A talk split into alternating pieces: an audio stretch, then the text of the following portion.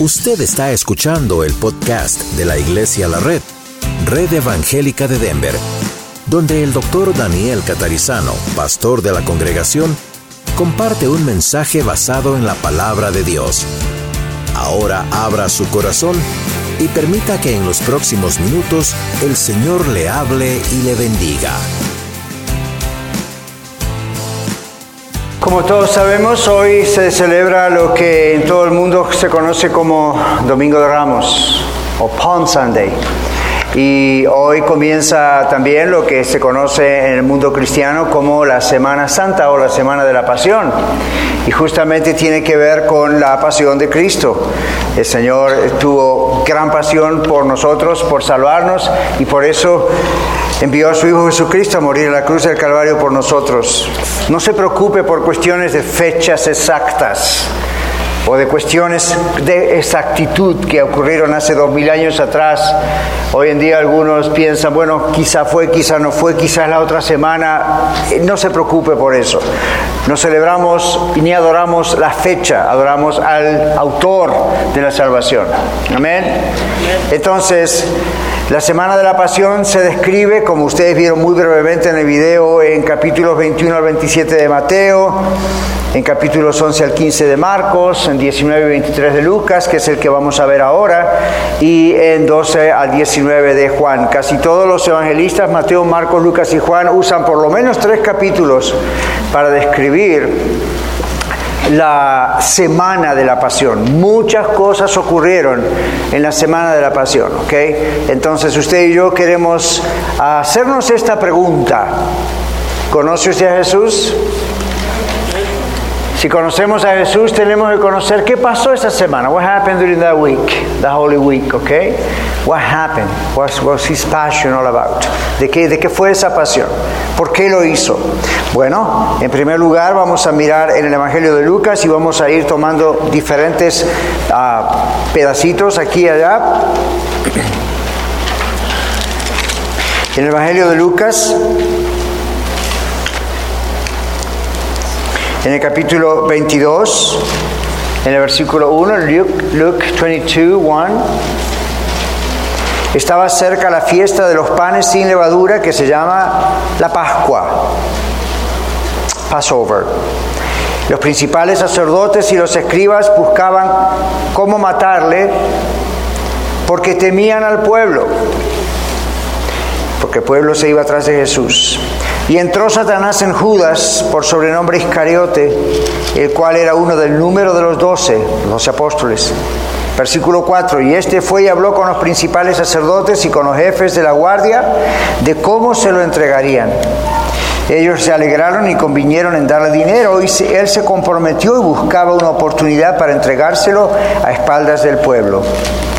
Llegó el día de los panes sin levaduras, Passover, la Pascua en el cual era necesario sacrificar el cordero de la Pascua.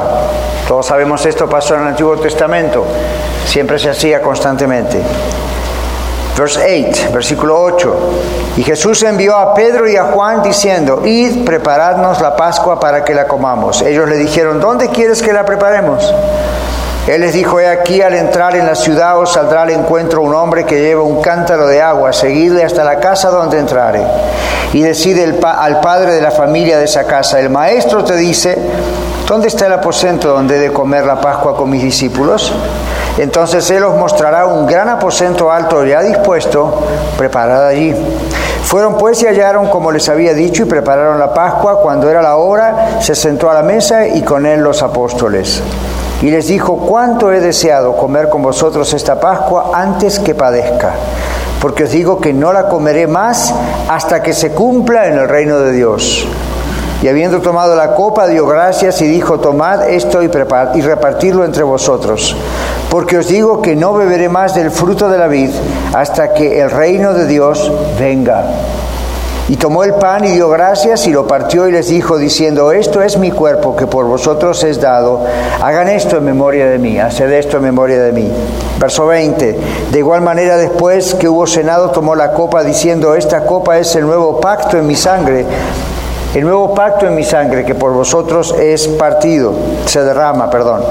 Mas he aquí la mano del que me entrega está conmigo en la mesa. A la verdad, el Hijo del Hombre va según lo que está determinado, pero hay de aquel hombre por quien es entregado. Entonces ellos comenzaron a discutir entre sí, ¿quién de ellos sería el que había de hacer esto? Más adelante lo que ocurre es que el Señor habla acerca de la grandeza del servicio, toma agua, limpia los pies de los discípulos. Luego ocurre cuando él dice que iba a ir a la cruz. El apóstol Pedro, por supuesto, no quería escuchar eso, muy impulsivo, etcétera, y dijo: No, Señor, que eso no te acontezca. Y ustedes recuerdan lo que pasó. Y el Señor le dijo: Antes que el gallo cante, me negarás tres veces, Pedro. Pedro le había dicho, yo te seguiré hasta la muerte, básicamente. Y el Señor le demostró en palabras nuestras, don't be self-confident, no seas autoconfidente, no pienses en tener confianza en ti mismo. Vas a ser tentado, vas a ser enfrentado y confrontado con la muerte, con el peligro. ¿Qué vas a hacer? Y todos recordamos la historia, si seguimos leyendo en los cuatro evangelios, hay detalles de lo que sucedió. Uno de los detalles de lo que sucedió fue que cuando Judas viene y con un beso entrega a Jesús, los soldados aprenden a Jesús. ¿Y qué hace Pedro? Quita la espada. Y Pedro quiere defender a Jesús. Corta la oreja de Malco, todos recordamos eso quizá.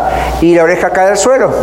El Señor la recoge, la pone en la oreja, un milagro, el último de los milagros físicos.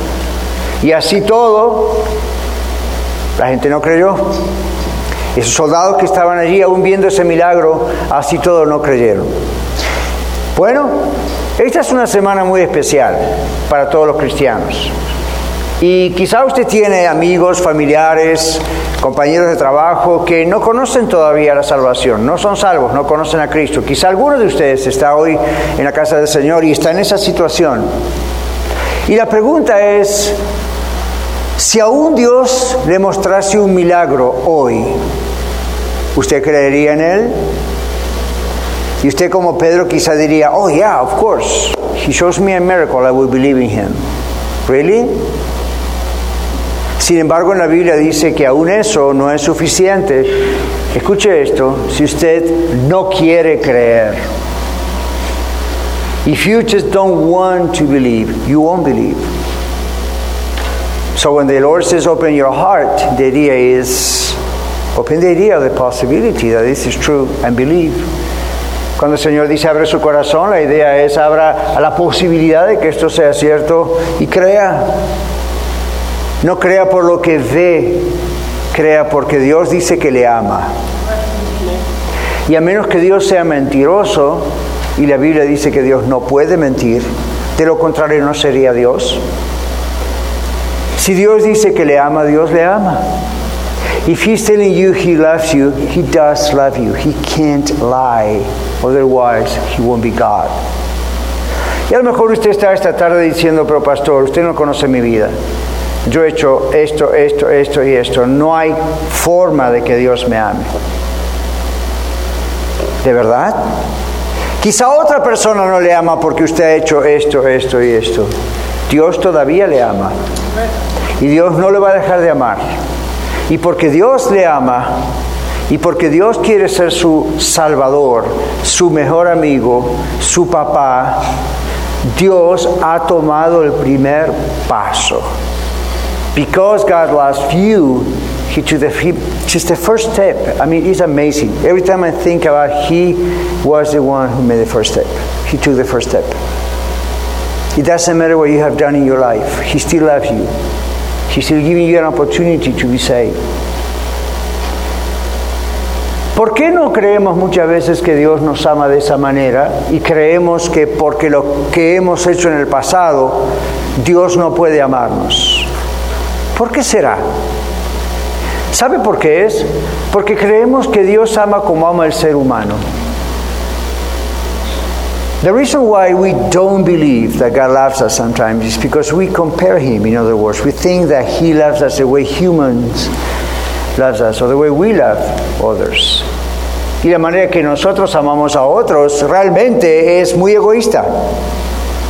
Amamos y nos aman. Amamos si nos favorecen, ¿verdad? Amamos si todo va bien.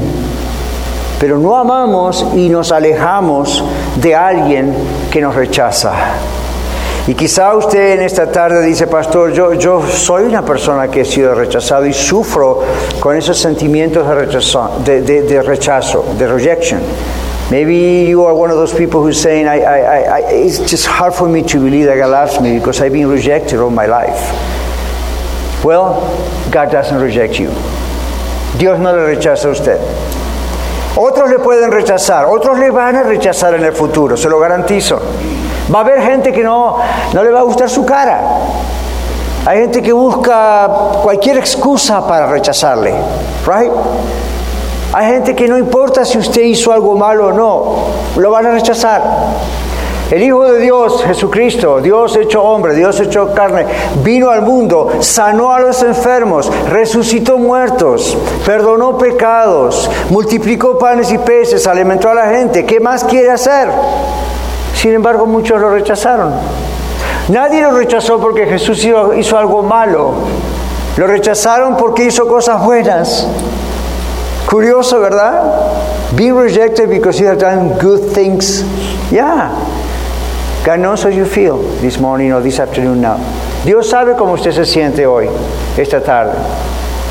Quizá usted dice, pero si, ¿por qué me rechazan en casa? ¿Por qué me rechazan en el trabajo? ¿Por qué me rechazaron en alguna iglesia? ¿Por qué me rechazan? ¿Por qué? Porque, why, why, why? ¿Por qué?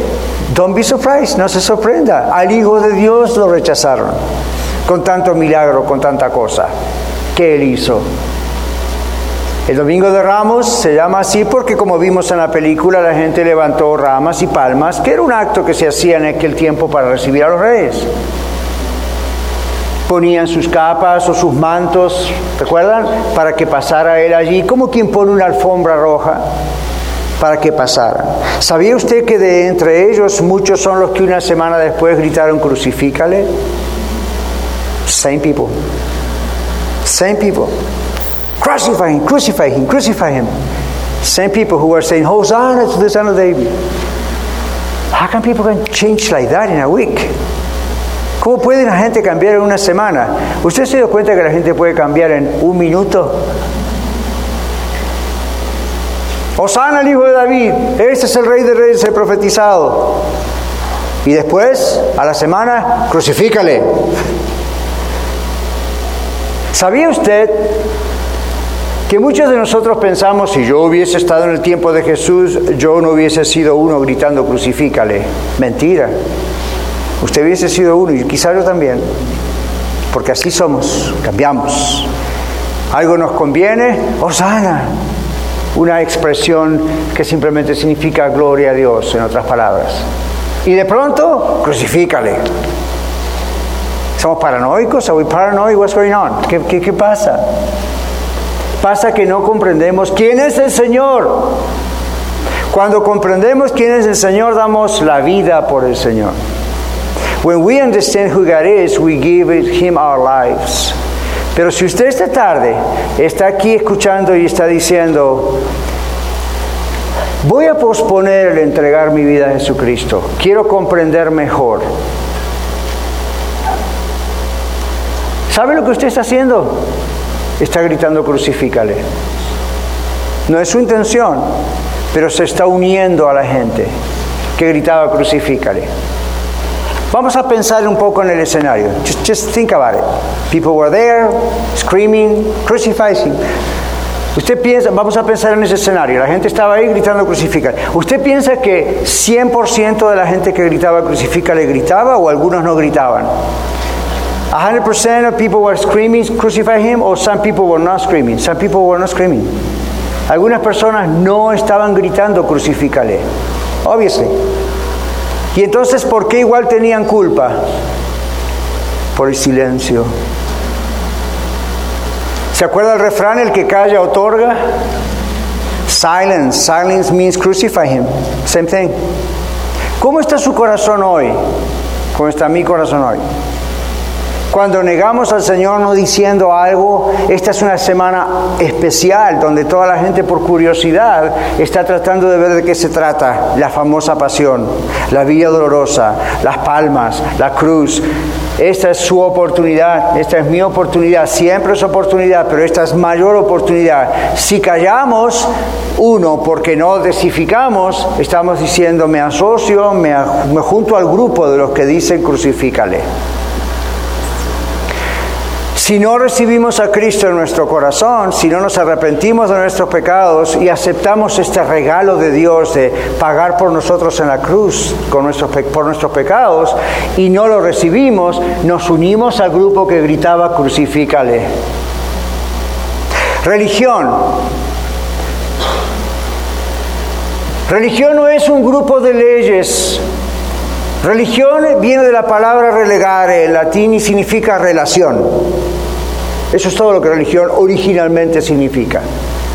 La pregunta es, ¿tiene usted una relación con Cristo o no? Permítame extender la pregunta más. ¿Tiene usted una relación con Dios a través de Cristo o todavía no? Dios le ama, recuerde. Pero si Dios le ama y usted sigue diciendo todavía no, es lo mismo que decir crucifícale. Es peligroso. Lo que Dios le invita a hacer a usted hoy es, en vez de estar en silencio, con lo cual significa crucificarle, es decir, en vez de todavía posponer y no recibir a Cristo, el Señor le invita a abrir su corazón y recibir a Cristo. La Biblia dice, hoy es el día de salvación. ¿Por qué? Porque usted no tiene garantizado mañana, yo tampoco. Esta semana tuvimos dos accidentes o la semana anterior y esta semana. Gracias al Señor no pasó nada.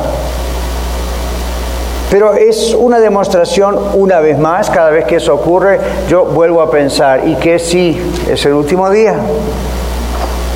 Nadie tiene garantizado. Entonces, ¿cómo se soluciona esa ansiedad y ese miedo que usted tiene aún cuando yo menciono esto? El pastor no hable de eso. Es fácil. Tenga Cristo en su corazón y tiene seguridad, no problem. Pero no me gusta pensar en eso, a mí tampoco, pero es la vida. Y si ocurre, ocurre. El problema no es que no ocurra, el problema, Señor, que no ocurra. Bueno, oramos para que no ocurra, pero ese no es el problema. El problema es, ¿y si ocurre, qué pasa? Si usted recibe este regalo de Dios, que es el Señor Jesucristo cargando por sus pecados y los míos en la cruz, y usted le entrega su vida al Señor, lo cual significa recibe el regalo y es salva o es salvo, ese problema del temor a la muerte se va. Ese problema del temor a que no me vaya a pasar un accidente se va, porque usted sabe con quién va.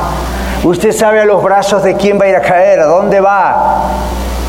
Y el apóstol Pablo, seguro de su salvación, decía, tengo una tensión dentro mío porque quisiera quedarme acá y seguir estando y ministrando con ustedes, pero también quisiera partir y estar con Cristo, y dice Pablo, lo cual es muchísimo mejor. ¿Sabe qué libertad provee vivir en este planeta si usted tiene esa seguridad? Usted tiene que conocer esa libertad. You need to know the freedom that comes when you surrender your life to Jesus Christ. You need to know that. Why? Because God loves you. He doesn't want you to be a slave or the anxiety that produces just thinking about death. No. Be free. Pero es algo que usted tiene que hacer para ser libre. Es su paso de obediencia. Ya Dios hizo lo que tenía que hacer. Esto es lo que ocurre esta semana. Todo eso es lo que se suma en esta semana. Le voy a dar cinco o seis cosas rápidas antes de irnos a casa para que pensemos un poco en qué ocurrió esa semana. What happened during that week after Palm Sunday? What happened? ¿Qué pasó durante esa semana de la pasión hasta la resurrección, que es el próximo domingo? La muerte y la resurrección. ¿Qué pasa? El Señor purificó el templo por segunda vez, dice Lucas en el capítulo 19. Jesus purified the temple. Disputó con los fariseos en cuanto a la autoridad de él. Algo vimos hoy en la Escuela de Vida del Sol. ¿Por qué el Señor tuvo que purificar el templo? Y por segunda vez parece que lo hizo ahí en esta semana de la crucifixión. El Señor dijo, ustedes han hecho de la casa de Dios una cueva de ladrones. ¿Se acuerda? ¿Cuál es la idea? La idea no es que es pecado vender libros o cosas en la iglesia o en el templo. La idea es que en aquel tiempo la gente tenía que, como en el Antiguo Testamento, ir y, comprar sacrificios para poder dar la ofrenda al sacerdote, al sumo sacerdote, etcétera, etcétera, etcétera. Ese era el rito religioso. Pero como mucha gente venía de otras tierras, tenía que llegar ahí y uno cambiar el dinero. Llegaban con dólares, necesitaban pesos. ¿Ok? Los cambistas que estaban ahí eran usureros. ¿Qué significa eso? Bueno, el cambio estaba 3 por 1, para ellos estaba 30 por 1, whatever. Era la oportunidad, no había competencia.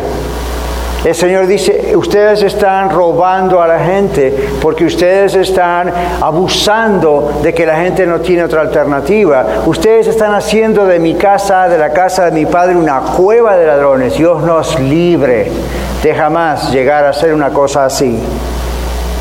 Ustedes como yo escuchamos muchas ideas por ahí de combinaciones de dinero y ofrendas y situaciones supuestamente para comprar el favor de Dios. Nunca lo crean. Eso no está en la Biblia. No queremos ser nunca una cueva de ladrones. En nuestras vidas personales tampoco queremos ser una cueva de ladrones. Lo que es de Dios, es de Dios. ¿Ok? La otra cosa que dice aquí es sencillamente algo más que pasó en la semana. Así que la semana de Jesús fue muy turbulenta. Todo empezó muy bien. Osana el hijo de David, laureles y alfombras. Y lo primero que hace el Señor es ir al templo, tirar la mesa de los cambistas y crear una revolución. ¿Para qué lo hizo, diría usted, verdad? No lo hubiese hecho y todo seguía bien. El Señor no vino para pasarla bien, el Señor vino para morir por usted y por mí. No vino para cuidar su propio pellejo, Él vino para cuidar el suyo y el mío. A Él le costó su muerte en la cruz para salvarle a usted de un castigo, separación permanente del Señor en el infierno. Así que ¿para qué protegerse? Sencillamente fue y confrontó a los religiosos de la época. Y en otra oportunidad les dijo, ni ustedes entran al reino, ni dejan entrar a los que quieren entrar. Lo primero que hizo el Señor Jesús en la semana de la, de la semana de su muerte y resurrección fue confrontar la religión de la época. Si usted está esta tarde escuchando y lo único que usted tiene es religión, Jesús está diciéndole a usted hoy, stop it. Con la religión simplemente no va a entrar al reino de Dios. No se trata de religiosidad, no se trata de leyes que son buenas, pero no se trata cuando están mal tomadas. Usted no va a alcanzar la salvación por sus buenas obras. Porque la mejor de sus obras es microscópica al lado de la obra que hizo el Señor en la cruz. Si usted dice yo voy a ganar mi salvación, el cielo por mis obras, lo que usted está diciendo es, ok, thank you Lord, I will compete with you. Gracias, voy a competir contigo, a ver cuál de las dos obras es más grande. Imposible. ¿Por qué no aceptar que somos incapaces de salvarnos?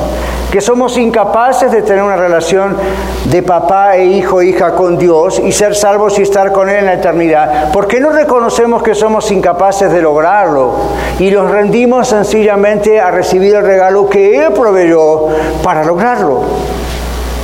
Haciendo eso, su vida es mucho más fácil en ese aspecto. Luego viene la persecución por causa de la justicia.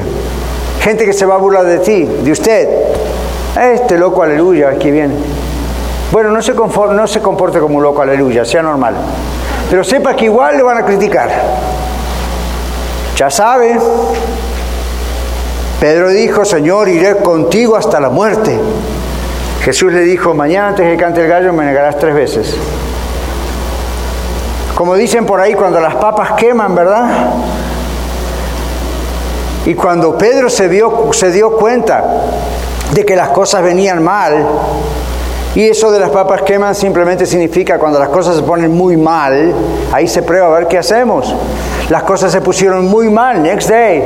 ¿Y qué hizo, qué hizo cuando, cuando le dijeron a Pedro, ah, we, we know who you are, you're one of his apostles, one of his disciples, sabemos quién eres, uno de esos, tú eres uno de esos locos, aleluya.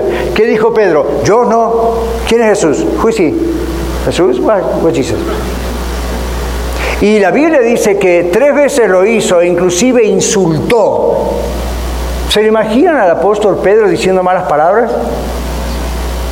Insultó y juró y ahí lo dejamos, ¿no? Y cantó el gallo. Cuando el, canto, cuando el gallo cantó, el Espíritu Santo usó el canto del gallo para recordarle a Pedro ¡ah! exactamente lo que profetizó, profetizó Jesús. ¿Y qué hizo Pedro? Lloró amargamente. Salió de ahí, lloró amargamente. Y la historia en la Biblia nos cuenta que cuando estaba ahí llorando amargamente, de pronto Jesús, por supuesto, estaba en todos esos juicios, by the way, falsos juicios, ilegales juicios. No me alcanza el tiempo para contarles por qué los juicios que le hicieron a Jesús fueron todos juicios ilegales, pero tiene que ver con cuestión de lugar, hora, tiempos, etcétera, pero lo hicieron. Mientras eso ocurrió en una de esas, sale Jesús, ve a Pedro, se imaginan las miradas cruzándose. Y la mirada de Jesús a Pedro no fue una mirada de condenación. I told you so. No, no fue una, una, una mirada así, te lo dije Pedro. Fue una mirada de compasión, una mirada de perdón, una mirada de vuelve a mí Pedro, yo te perdono. Y una mirada de don't do that again. No confíes en ti mismo, Pedro, depende de mí. Y eso es lo que el Señor nos dice a nosotros. No confíe en ti, no confíe en usted, no confíe en mí. No En ese aspecto. No piense que soy religioso, voy a la iglesia, usted yo, ¿verdad? Leo la Biblia, conocemos, ahí estamos, ofrendamos, diezmamos, hacemos todo lo que la Biblia dice, la tenemos hecha. ¿Really? ¿Qué pasaría si en este momento estuviésemos en uno de esos países donde el gobierno persigue a los cristianos y por esa puerta y por esa puerta entraran soldados? Y nos apuntaran y nos dijeran, ¿quién confiesa que Jesucristo es el Señor y Salvador del mundo? El que lo confiese, póngase de pie, dirían. La pregunta es, ¿cuántos quedarían sentados? Hace muchos años atrás, cuando el Señor me hacía viajar por todo el mundo, yo estuve en un país donde exactamente eso que les acabo de decir ocurrió. No es una parábola, ocurrió. Esos militares entraron a ese país y mis hermanos que me lo contaban habían vivido cosas así y me decían, Pastor Daniel, entraron los policías, no eran realmente policías, pero usted sabe, entraron esos militares con armas pesadas de guerra, nos apuntaron y dijeron, ¿quién de ustedes dice que Jesucristo es Dios y que Jesucristo es el Salvador? ¿Quién de ustedes lo dice? Pónganse de pie. Algunos se pusieron de pie. No pasó nada. Hicieron sentar, ahí se los cuento más o menos cómo fue, hay detalle más, detalle menos. Los hicieron sentar y le dijeron, todos ustedes que no se atrevieron a confesar que Jesucristo es Dios, el Jesucristo que ustedes predican es Dios, pasen aquí. Todos los que se habían quedado sentados negando que Jesucristo es Dios, al no pararse por miedo a la muerte, tuvieron que obligatoriamente ir al paredón. Cuando los militares los vieron, los ametrallaron y los mataron a todos. Los demás se quedaron, se imagina la escena, se pararon y le dijeron, uno que se atrevió a hablar le dijo, ¿por qué usted mató a los que no, al negaron a Jesús en vez de matarnos a nosotros que dijimos no nos importa morir? ¿Saben lo que les dijeron los soldados? Le dijeron, porque nosotros en lo que creemos damos la vida por lo que creemos. Estos cobardes que acabamos de matar, dijeron que aman a su Salvador y a Cristo y vienen a la iglesia, pero cuando llegó el momento de la prueba, no quisieron confesar a Cristo como su Salvador. Esta gente no es digna de estar en este planeta Tierra, por eso las matamos. Nosotros estamos dispuestos a morir por lo que creemos. Estos dijeron que estaban dispuestos, pero cuando vinimos nosotros tuvieron miedo, los matamos. ¿Saben en qué terminó la historia verídica? Se convirtieron a Cristo. ¿Por qué? dijeron, si nosotros damos la vida por una causa que nos damos cuenta que es injusta, ¿cómo no dar la vida por esta causa? Se entregaron a Cristo. Eddie, esto ocurrió en Nicaragua, José, hace muchos años atrás. ¡Wow! Si el Señor es con nosotros, ¿quién contra nosotros? Esta semana el Señor Jesús murió o se celebra alrededor de esta semana que el Señor Jesús murió por usted. Primero limpió a los religiosos. No los mató, pero fue una manera de decirles, wake up. En vez de meter a la gente bajo yugo, denle libertad para que me conozcan. Luego pasaron otras cosas rápidamente. Entregó su gran discurso en el Monte de los Olivos entregó su discurso o sus señales aún en Getsemaní, como dijimos recién. Tomó la última cena con sus discípulos, que vamos a hacerlo nosotros hoy también, allí en el aposento alto. Leímos cómo mandó a los discípulos a prepararlo todo. Fue al huerto de Getsemaní a orar mientras esperaba la llegada de su hora. ¿Para qué fue si él sabía? Por usted, por mí, en ese momento estaba temblando. La Biblia dice que como grandes gotas de agua caían sobre sus, de, su frente. En clínica, en consejería clínica, hemos estudiado algunos que hay una sección aquí en la parte de esta de, la, de la piel, adentro de la piel, que tiene unos ciertos poros que cuando uno está en extremo estrés, en una depresión de esas que ya está a punto de morir de la pura depresión y estrés, muchas veces se rompen ahí adentro, ¿ok? Eh, eh, eh, esos conductos. Y en ocasiones muy extrañas se muestran como si fuesen sangre o realmente se hacen hematomas de sangre. Lo interesante en el caso del Señor Jesús es que no fueron hematomas, fueron gotas de sangre.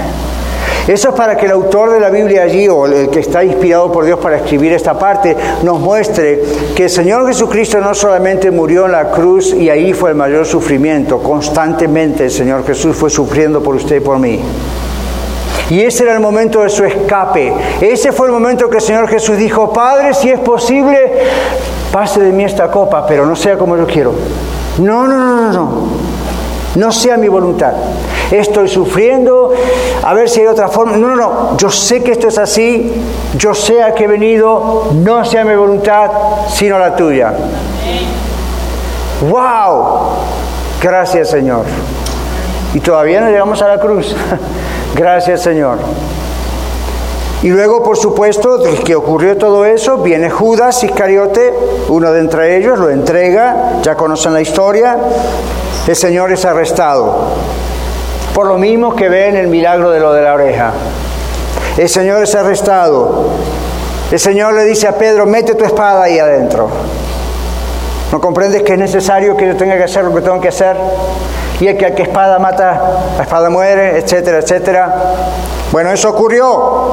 Luego, ¿qué pasó? Como le dije, fue sometido a varios juicios ilegales. Lucas 22, 54 al 23, 25, si lo está apuntando, leado, son todos juicios ilegales. Si uno conoce lo que pasaba en ese momento, todo eso no se tendría que haber hecho así. Y se apuraron porque estaba por llegar el día de reposo. Estos religiosos hipócritas se la pensaron muy bien. ¿Cómo, ¿Cómo hacer las cosas para que Jesús no tuviese escapatoria? Pero Jesús sabía todo esto. Después de los juicios, Jesús fue azotado a manos de los soldados romanos. Quizá ustedes han visto la película La Pasión de Cristo. Eso está más o menos cerca de lo que en la realidad fue. La realidad es mucho peor que eso. Luego lo obligaron a llevar la cruz. La cruz era su propio instrumento de ejecución. Lo obligaron a llevar la cruz. Tuvo que ser ayudado hacia el final. Y de ahí viene la frase conocida como la vía dolorosa. Ustedes han escuchado eso, ¿verdad? Y cuando uno va a Israel ve en esas calles pequeñas placas donde dice aquí cayó sobre sus pies y hoy aquí hizo esto y aquí hizo lo otro. Lo malo que la gente va ahí y empieza a adorar la piedrita. La idea es que, bueno, el Señor pasó por allí llevando su propia cruz. ¿Y se acuerdan lo que dijo el Señor? Todo aquel que quiere venir en pos de mí, ser mi discípulo, tome su cruz. Niéguese a sí mismo, niéguese su propio deseo, niéguese su propia voluntad. Deje el silencio de mientras otros gritan, mm, tome su cruz y sígame. Sígame. Porque aunque este camino sea duro, lo que espera es maravilloso. Yo no quiero que usted se arrepienta el resto de la eternidad por no haber hecho caso a algo que genuinamente pudo haber ocurrido hoy. Y todo cambia. Del otro lado no hay oportunidad. Jesús fue crucificado en el Gólgota, como usted sabe, esta es la séptima cosa que ocurrió. Jesús fue crucificado en el Gólgota. El Gólgota es una montaña que tiene la forma, si uno lo mira bien, aparentemente entre las piedras es la forma de una calavera, un, cráneo allí, ¿verdad? Y tiene esa, esa, forma, se ven los agujeros que parecen los ojos. Yo me tomé una foto ahí cuando fui para más o menos mirar lo que era. Y ahí en la cima de ese lugar generalmente mataban gente, ahí mataron a Jesús con dos ladrones uno al lado del otro, desconocidos, ahí estaban. Y aún a último momento, uno de los ladrones reconoció quién era Jesús y dijo, Señor, acuérdate de mí cuando vengas en tu reino. Y el Señor le dijo, ¿de veras? Ahorita último momento, ¿verdad? Claro, como estás colgado en la cruz y te duele todo igual que a mí ahora, y a mí peor, ¿verdad? Pero aquí estás muriendo en pocas horas, te va a pasar lo que le pasó a otros. Tú y yo lo vimos. Tú y yo lo vimos, Juancito. Cuando caminábamos por las calles y veíamos a los soldados romanos crucificar a los ladrones. Y a las pocas horas muertos venían los cuervos y le sacaban los ojos. Tú y yo lo vimos cuando se pudrían ahí, ¿verdad? Por eso ahora tienes temor y ahora soy el rey, ¿verdad? ¿Jesús dijo eso? No. Aún ahí en la mera hora de muerte, Jesús vio el corazón de este hombre que no podía hacer nada ahora por sí mismo. Y dijo, Señor, recuérdate de mí cuando vengas en tu reino. Y el Señor le dijo, de cierto, de cierto te digo que hoy estarás conmigo en el paraíso. Los dos nos vamos a morir, pero vamos a estar allá libre de todo. Eso se lo dice a usted, Señor, hoy. Cierre sus ojos. Vamos a orar. Usted está aquí en esta tarde y usted está confrontándose con la verdad. Si la cree o no, that's your problem. Usted está conformándose con la verdad. Con todo amor y respeto, el Señor le está diciendo, I love you, te amo. Deja de gritar crucifica a mi hijo, aún con tu silencio, y abre tu corazón. Pídele perdón al Señor. Todos los seres humanos somos pecadores. Arrepiéntete, dile Señor, perdóname. Yo sé que soy pecadora, yo sé que soy pecador. Pero acepto, recibo este regalo maravilloso que estamos celebrando esta semana, de que Jesucristo es Dios y Él vino a morir en la cruz por mis pecados y sufrió por mí. Yo lo acepto, lo recibo y te entrego mi vida. No hay nada que yo pueda hacer mejor que eso te entrego mi vida, sé mi Salvador, sé mi Señor, sé mi papá, quiero ser tu hija, quiero ser tu hijo, dame la seguridad de que cuando yo muero me voy contigo a la eternidad. O si tú apareces de golpe ahora, como profetizaste tu segunda venida, yo me voy contigo, nada que temer. Dámelo, Señor, yo quiero esto. Demasiado te costó tu propia vida, no lo puedo despreciar y seguir gritando crucifícale aún en mi silencio o en mi postergación. Dámelo, Señor. Si usted le dice eso al Señor en sus propias palabras, usted va a ver que el Señor entra en su vida. Yo no puedo hacer nada por usted, solamente orar como lo estoy haciendo en mi corazón para que usted reciba a Cristo como su Salvador y Señor. Por favor, hágalo. No es para quedar bien conmigo, ni con la iglesia, ni con la religión, ni con el mundo. Es entre usted y el Señor. Pero el Señor Jesucristo dijo, todo aquel que me confiese delante de los hombres, todo aquel que crea y no tenga temor de decir, Jesucristo es mi Señor, Jesucristo es mi Salvador. Dice el Señor, un día yo lo voy a confesar delante de mi Padre que está en los cielos. Cuando llegue ese día del juicio no va a haber nada que temer, porque usted va a estar al lado de Jesús. Y Jesús va a decir, Padre, este es mío, esta es mía, yo lo conozco. Un día yo entré en su vida mientras estaba en el planeta Tierra y es mío, es mía.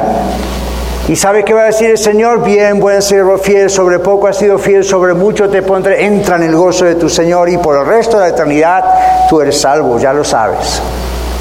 Pero si usted se avergüenza, si usted lo posterga, si usted dice no lo entiendo, así que no lo hago, de pronto el Señor va a decir, Who are you?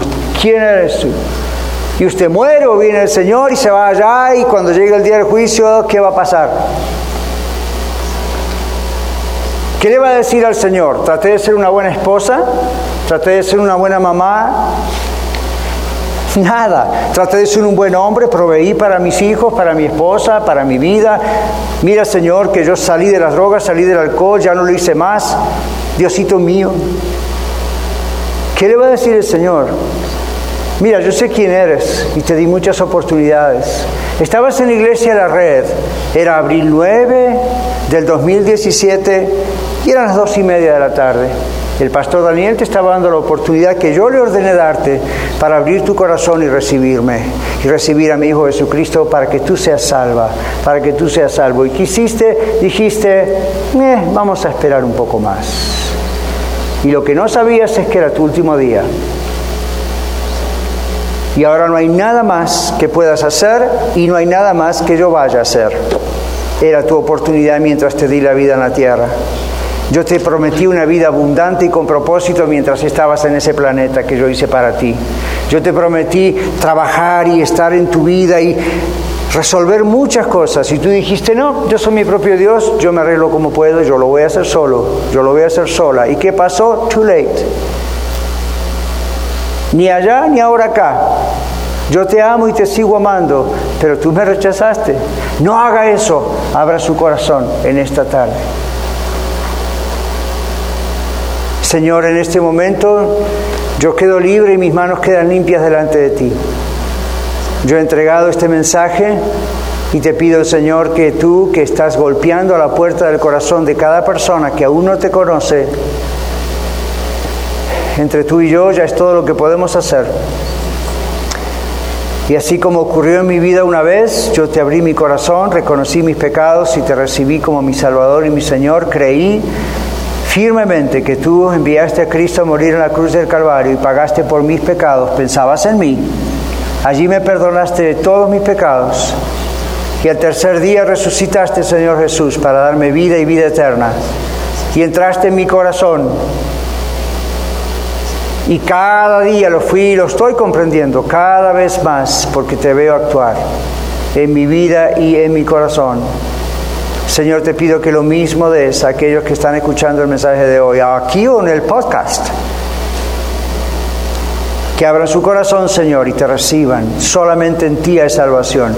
No hay otro nombre bajo del cielo, dado a los hombres, en que podamos ser salvos. Jesucristo es el Señor. Muchas gracias por escuchar el mensaje de hoy. Si tiene alguna pregunta en cuanto a su relación personal con el Señor Jesucristo o está buscando unirse a la familia de la Iglesia La Red, por favor no duden en contactarse con nosotros.